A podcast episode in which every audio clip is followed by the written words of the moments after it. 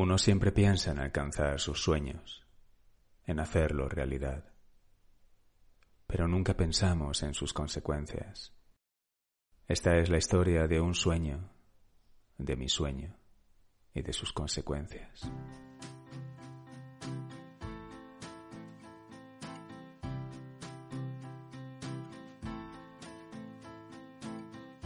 Hola, soy Sergio Llorens y esto es Try Martini Blues.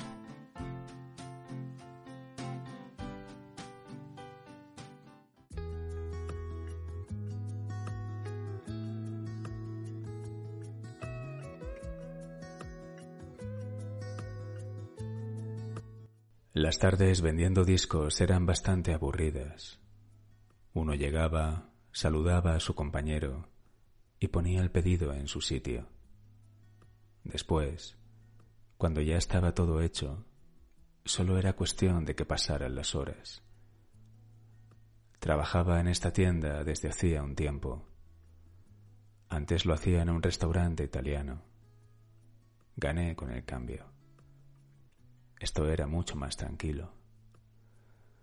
Además, la situación en el restaurante era insoportable.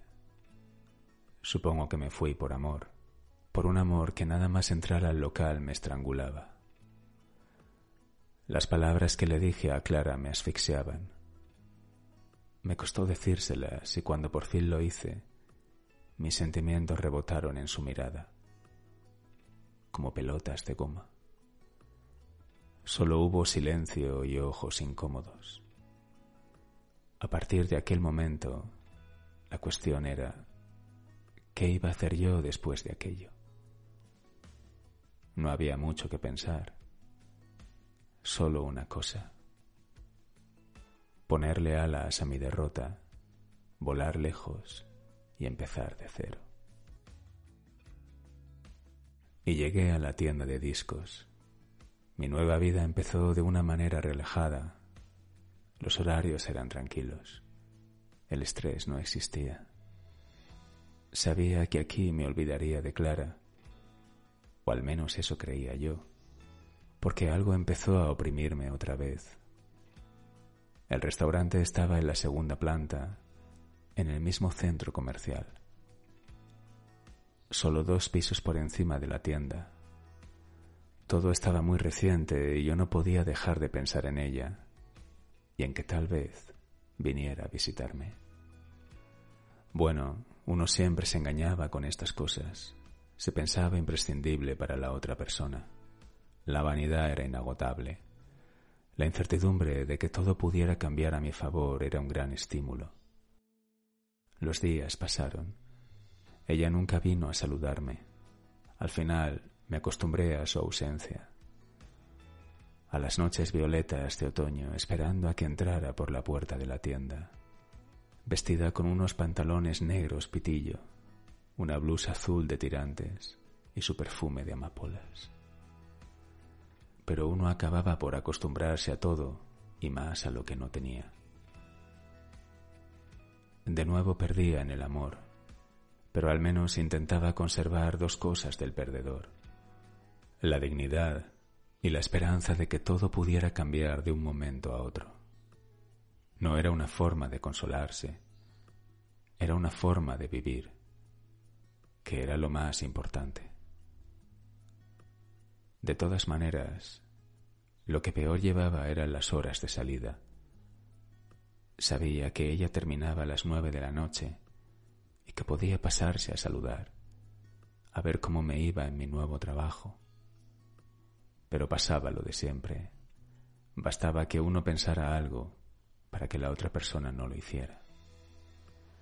Y claro, la tristeza invadía la tienda de discos todas las noches, entre las nueve y las diez.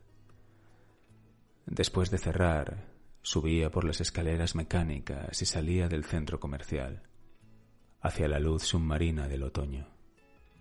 Una noche más estaba yo allí, caminando solo hacia mi coche, con el viento húmedo de octubre revolviéndome el pelo y de fondo el cielo de mi ciudad, como una sábana oscura llena de diminutos diamantes. Después de un mes de ausencias, de no saber nada de Clara, me hice a la idea. Intenté comprender que no valía la pena malgastar mi tiempo de esa manera. No debía esperar nada de ella, entre otras cosas, porque ella no esperaba nada de mí. Lo mejor era dejarla tranquila, dedicarme a vender discos y no pensar. Un remedio simple, eficaz. Esto lo pensaba una tarde mientras bajaba por las escaleras e iba a la tienda. Apoyado en la goma negra de la barandilla, miré el escaparate de al lado. Era una tienda de ropa. A través de los cristales vi a varias chicas atender clientes, doblar camisetas y pantalones. Entre todas las dependientes me fijé en una. Era una chica rubia, llevaba el pelo recogido. Sus ojos, como dos gotas de agua de mar, eran profundos, intensos. Su piel era blanca, lisa, como la textura de una gota de leche. Al andar, sus caderas hacían círculos en el aire y mis ojos se volvían locos de deseo. Pasé justo detrás del escaparate mientras ella doblaba una camiseta verde. La miré. Me miró. No sonreímos. Sonrisa de vecinos de tienda. Me encantaba tener una vecina así. Poco a poco acepté que vender discos iba a ser mi trabajo durante una larga temporada. Al menos iba a tener más tiempo para lo que quería de verdad. Escribir. Eso es en lo que me quería convertir, en escritor. En aquellos días también acepté la soledad que me producía no ver a Clara. Tal vez ya estaba bien de perseguir su amor, de llamar a su puerta una y otra vez, sin darme cuenta de que su casa estaba vacía. Todo tenía un límite. Además, la cosa tampoco era para tanto, aunque de vez en cuando sí lo era, o lo había sido. Sin embargo, era cuestión de tomárselo con calma, de mirar la situación desde otro punto de vista. Una vez había salido del restaurante, yo debía cerrar todo lo que le acompañaba, el amor por Clara incluido. ¿El amor? ¿Se podía llamar amor a escribirle cientos de poemas y varias decenas de cartas y no haberle podido arrancar ni un beso tan siquiera? No, ¿para qué engañarse? Eso no era amor, era darme contra un muro, golpearme sin darme tregua y cada vez la brecha de mi cabeza era más grande. Las manchas de sangre enrojecían la pared y el muro no caía. No había conseguido nada después de un año de darle tanto, de darme tanto. Me desmoronaba de dolor. Era el momento de decir basta, de ponerse límites, de dejar de hacerse daño. La sangre rodaba por mi frente, me llegaba a los ojos, me escocían. No veía, estaba cegado. En aquel momento supe que tenía que parar. Me desangraba de tristeza sin darme cuenta. Mientras estaba entre los discos, pensaba siempre en estas cosas.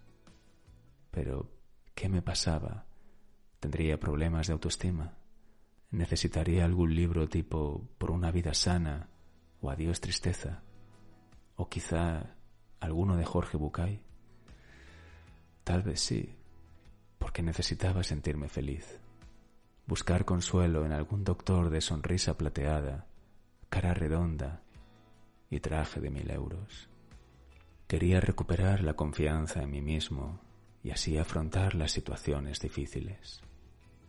Decidido, cogí 20 euros y salí un momento a la librería del centro comercial. Fui directo a la sección de autoayuda. Busqué con rapidez uno sobre el desamor. Había cientos, de todos los colores. Prometían que había vida después del desengaño. Eso me alentó. saber que se podía sobrevivir después del rechazo. En aquel momento quise tener la sonrisa del terapeuta que lo firmaba, y su traje, y su gran despacho. Así que compré todos los que pude comprar con 20 euros, o sea, uno. Recuperar la autoestima era bastante caro. No estaba al alcance de todos. Nada más salir de la librería empecé a leerlo. Pegué mis ojos en la primera página. Quería solucionar mi desamor, solucionarlo ya. Tenía prisa por salir del bache, por olvidarla. Mientras hojeaba el libro, miré hacia arriba, a la segunda planta del centro. El letrero del restaurante italiano estaba encendido. El turno de Clara era de tardes. Me la imaginé apoyada en la barra, mirando a través de las ventanas, con su aroma de amapolas. Miré el reloj. Pasaban de las seis y media. Ahora tendría entre sus manos un café con leche, el de todas las tardes. Todavía recuerdo cuando se lo hacía yo. Lo quería con la leche muy caliente y con la espuma en forma de corazón. La primera vez que me lo pidió así me quedé sorprendido. Le pregunté que por qué quería la espuma de esa forma y me contestó porque así sabría amor. Me sonrió y en su boca se dibujó otro corazón y a mí me pareció la mujer más hermosa del mundo y allí estaba, sentada al otro lado de la barra. Sus ojos brillaban como dos pececitos tropicales. Su piel morena todavía conservaba el calor del último verano, y su melena rubia le acariciaba la frente y las mejillas. Intercambiamos varias sonrisas. A partir de aquel momento, y de otros muchos más, todo se precipitó. Mi deseo fue imparable como la fuerza del agua una tarde de bandera roja. Aunque al final todo salió mal, o mejor dicho, no salió. Y tuve que asumir mi derrota, mirar hacia otro lado y ponerle alas a mis cicatrices de enamorado. Y ahora, aquí estaba yo, mirando hacia el restaurante, con un libro de autoayuda entre las manos en medio de la plaza central. Las cosas parecían no haber cambiado mucho. Quizá no habían cambiado nada. Sí, eso era. Solo había cambiado mi sitio de trabajo. Lo demás, todo lo mismo. Mientras miraba hacia las ventanas del restaurante, me vino un olor a amapolas. Era su perfume, o tal vez no. Tal vez fue una corriente de aire de la tienda de las flores o el aroma de un nuevo sabor de una heladería cercana.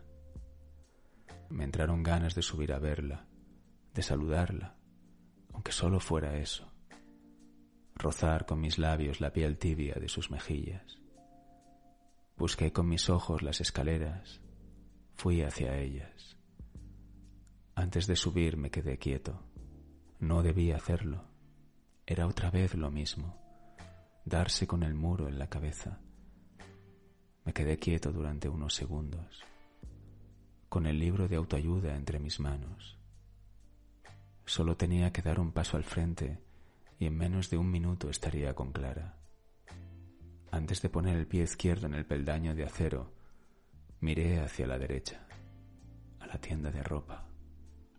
Me acerqué al cristal del escaparate Allí estaba la chica rubia con su pelo recogido. Doblaba una camisa. La última luz del atardecer entraba por las ventanas y todo tenía un color morado, como si un zumo de uva se derramara por las paredes del centro comercial. La última luz del atardecer entraba por las ventanas y todo tenía un color morado, como si un zumo de uva se derramara por las paredes del centro comercial. Golpeé con las yemas de mis dedos el cristal.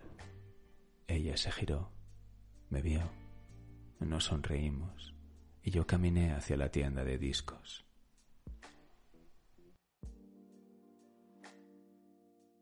Antes de entrar y desaparecer de mi vista la chica del escaparate, me vino el olor a amapolas. Recordé con claridad la espuma del café con leche entre los labios de Clara. Abrí el libro de autoestima. Busqué una frase que me ayudara y ahí estaba, nada más empezar. Las cosas no hay que forzarlas. Dale una oportunidad al destino. Me puse a dar vueltas por la tienda. Pensé en aquella frase. Dale una oportunidad al destino. Definitivamente había tirado 20 euros a la basura. Yo nunca había creído en los libros de autoayuda. Todavía no sabía qué era lo que me había empujado a comprar este. La desesperación. Sí, era eso. Ni más ni menos. Estaba desesperado. Me había propuesto tocar lo intocable, abrazar el aire, sorber el agua del mar, besar la luna. Y eso no era posible. No digo que conquistar a alguien fuera imposible. Lo imposible era conquistar a alguien para quien tú no existías, ni existirías, por mucho que uno se empeñara en demostrar lo contrario. Yo no existía para Clara, o quizás sí, pero no como un amor. Solo yo la miraba. Esa era mi tristeza, cuando uno mira y la otra persona solo ve. Qué complicado era esto del amor, pero era así, y no se podía hacer nada, solo quedarse quieto, dejar la vida pasar. Tal vez la frase del libro tenía razón. Me sentí mejor al pensar así. Mis veinte euros servían para algo. El destino, pensé, pero eso existía. Caminante no hay camino, sino estelas en la mar. Yo creía en la poesía y no en la autoayuda. Así que en contra del libro salí de la tienda y subí por las escaleras. Dejé atrás a la chica de la tienda de ropa, la autoayuda y la sensación de rechazo. Iba repitiendo en voz baja, caminante no hay camino, se hace camino al andar. Me acercaba al restaurante. Todavía no había llegado a la puerta, pero mi corazón ya lo había hecho hace bastante tiempo, porque estaba descontrolado. Entré. Caminé hacia la barra. Mis ojos la buscaban, pero no estaba.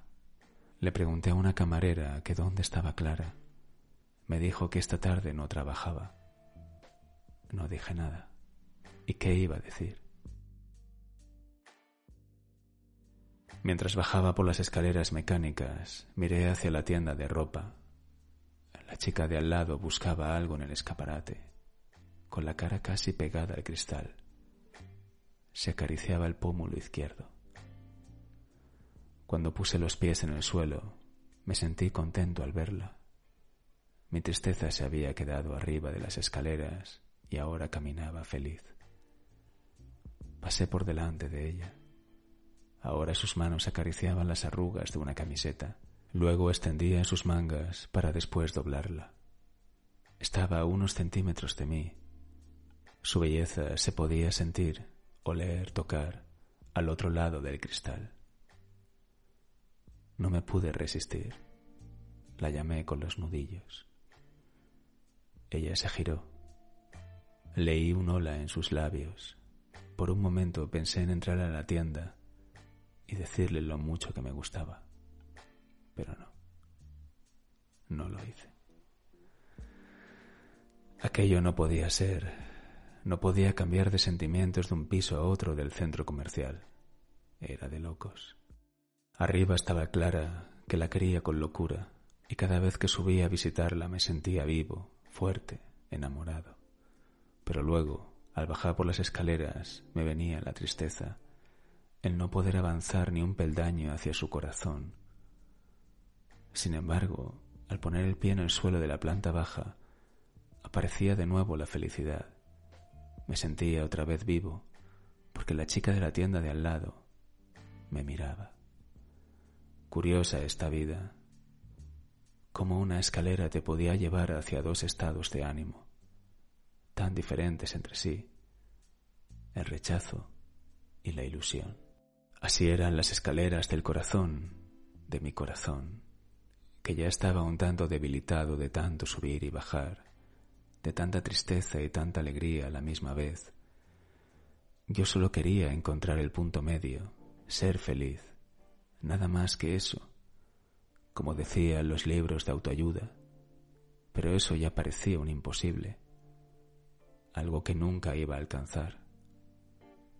Sin embargo, no iba a ceder en mi empeño de perseguir mi sueño, aunque luego tuviera sus consecuencias, y no de haberlo alcanzado, sino de intentarlo sin descanso. Aquellas consecuencias no eran nada fáciles de llevar, pero las cosas eran así. Uno iba persiguiendo sueños por la vida sin molestarse en lo que podría pasar luego. Mientras intentaba darle un orden a mis sentimientos, había arreglado la sección de rock internacional. Parecía que los problemas de amor me hacían trabajar más rápido. Un par de horas después miré el reloj. Pasaban de las nueve. Ahora tocaba arreglar el escaparate. Aquella noche tenía ganas de irme a casa. Tenía un relato a medias y debía terminarlo. Mañana era jueves y quería que le llegara Clara el lunes por la mañana aunque ella no me correspondiera. Seguía mandándole historias desde hacía varios meses. No había duda, lo mío era darme contra el muro, sin descanso. Todavía recuerdo cuando le escribí el primer relato, fue para su cumpleaños. Le gustó tanto que decidí escribirle más. Cada semana le enviaba uno, todos los lunes. A ella siempre le gustaron mis cuentos, o al menos eso me decía. Los leyó todos. Y a mí me sentaba bien escribir para ella. Siempre tenía algo que contar. Nunca me costó trabajo tejer una historia donde saliera ella. Era mi musa favorita, mi fuente de inspiración. Sin embargo, había una cosa que yo tenía clara. Tal vez por mi amor a las palabras, por vivir encadenado a ellas. Era consciente de que las palabras no podían cambiar nada, que solo tenían un uso, el que uno quería darles. Estaba claro que yo les daba uno y ella les daba otro, totalmente diferentes. Pero ¿de verdad tenía tan claro todo esto? Tal vez debería hacer caso del libro de autoayuda, darle una oportunidad al destino, dejar las cosas fluir sin empujarlas y decir basta, al menos de momento. Pero no, no podía hacerlo. Ese no era mi estilo, por desgracia para mí. Así que aunque no le dijera en alto mis sentimientos, seguía escribiendo para ella, a la sombra de su amor. Mi trabajo como escritor para Clara era intenso. Leía cada vez más para después escribir mejor había días que no hacía nada más que eso, leer una, dos, tres, hasta cuatro novelas a la semana. Después, con los ojos rojos, encendía el ordenador, construía metáforas, tejía historias. Eran cuentos de un perdedor que volvía a jugar y volvía a perder. Jugaba al amor, pero nunca perdía su esperanza, las ganas de alcanzar su sueño. Supongo que mezclaba la ficción con mi realidad. Sabía que podía hacerme daño a la larga entrar en este juego, pero quería jugar. Porque a pesar de todo, escribir era una de las mejores cosas de la vida. Podía moldear la realidad a mi gusto, retocarla, transgredirla, creando historias de amor a mi manera, donde siempre aparecíamos Clara y yo, aunque nunca llegábamos a terminar juntos. No quería finales felices. ¿Qué era la felicidad si no podías tenerla? Nada. Lo importante era el viaje de los personajes y sobre todo poder tener a Clara cerca y tocarla y besarla, abrazarla, olerla y lamerla hasta que el amanecer se nos cayera encima. Por eso, cada jueves, al terminar mi cuento y llevarlo a correos, me sentía bien. Era feliz con mi sobre lleno de palabras con sabor a sueños, y quizá aún cabía la posibilidad de robarle un pedacito de amor a Clara. Me ilusionaba cuando la funcionaria ponía los sellos y dejaba la carta junto a otras muchas más. Qué extraño todo. ¿Cómo era posible que después de su rechazo todavía conservara la esperanza de enamorarla con mis cuentos? Mi esperanza parecía ser de hierro, dura, irrompible. Sin embargo, algún día, a base de desgastar el amor, de recibir golpes, el hierro se convertirá en un cristalito finísimo y todo quedará hecho mil pedazos, esparcidos por el suelo. Y ya no habrá manera de recomponer aquel sueño, porque ya no habrá nada entre nosotros. De repente escuché unos golpes en el cristal. Eran suaves, como cuando alguien llama a la puerta por la noche y no quiere molestar. Aquellos nudillos me devolvieron a la realidad y yo aún no había arreglado el escaparate. Me llamaba la chica de la tienda de al lado. Me quedé pegado al cristal, sonriendo, inmóvil. Alzó su mano izquierda y se despidió. Leí en sus labios un hasta mañana. Le contesté lo mismo. Se dio la vuelta y se marchó. Sus caderas se alejaban, redondas, sensuales. Mis ojos se perdían en las dobleces de sus pantalones. No me di la vuelta hasta que la perdí de vista. Desapareció por las escaleras mecánicas. La tienda de discos cerró sus puertas. Una noche más caminé hacia mi coche.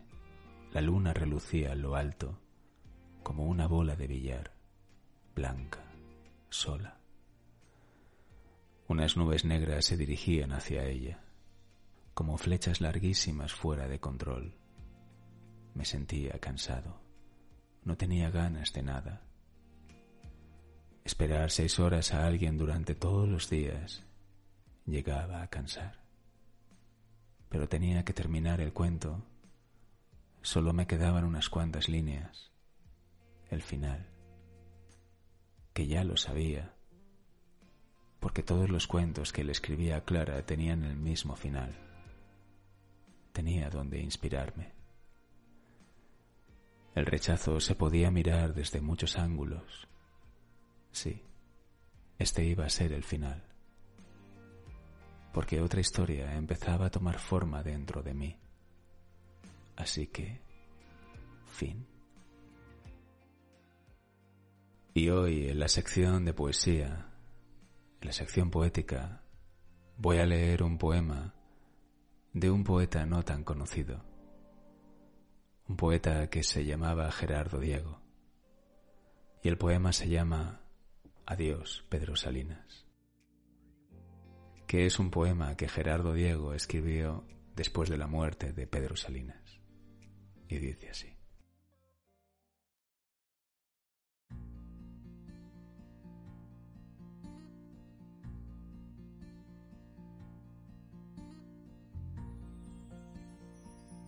El cielo se serena, salinas, cuando suena. Cantan los verbos en vacaciones jaculatorias y conjugaciones. Yo seré, tú serás, él será. La imagen de ayer, mañana volverá. La imagen duplica el presagio. Rezas cuando truena el trisagio. El mundo se envenena.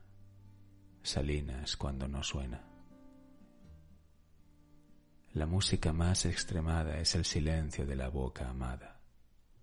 Amar, amar y siempre amar. Haber amado, haber de amar. Y de la media de la abuela caen las onzas oliendo a canela. El cielo se enrojece, salinas cuando te mece. Era tu reino el del rubor, tanta hermosura alrededor rosa y azul, azul y rosa. Cuidado que no se te rompa. Y por tus ojos la borrasca y la ventisca y el miedo a las hadas. El cielo se aceituna, salinas cuando te acuna. ¿No habéis visto en flor el olivo? Sí, no, sí, no azar del subjuntivo. Nunca visteis el otoño del ciervo, ¿No habéis sabido deshojar un verbo? Llega diciembre y llora el roble y el cocotero del puerto pobre. El mundo se espanta, Salinas cuando no canta. Cantan los verbos en la escuela, redondo está el cielo a toda vela. Pedro Salinas falta y los niños de pronto se callan. Unos en otros buscan amparo, todo más claro, mucho más claro. El cielo quiere quererme, Salinas cuando te duerme.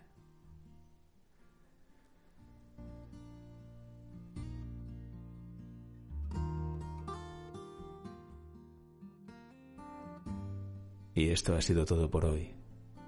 Un saludo y hasta el próximo podcast.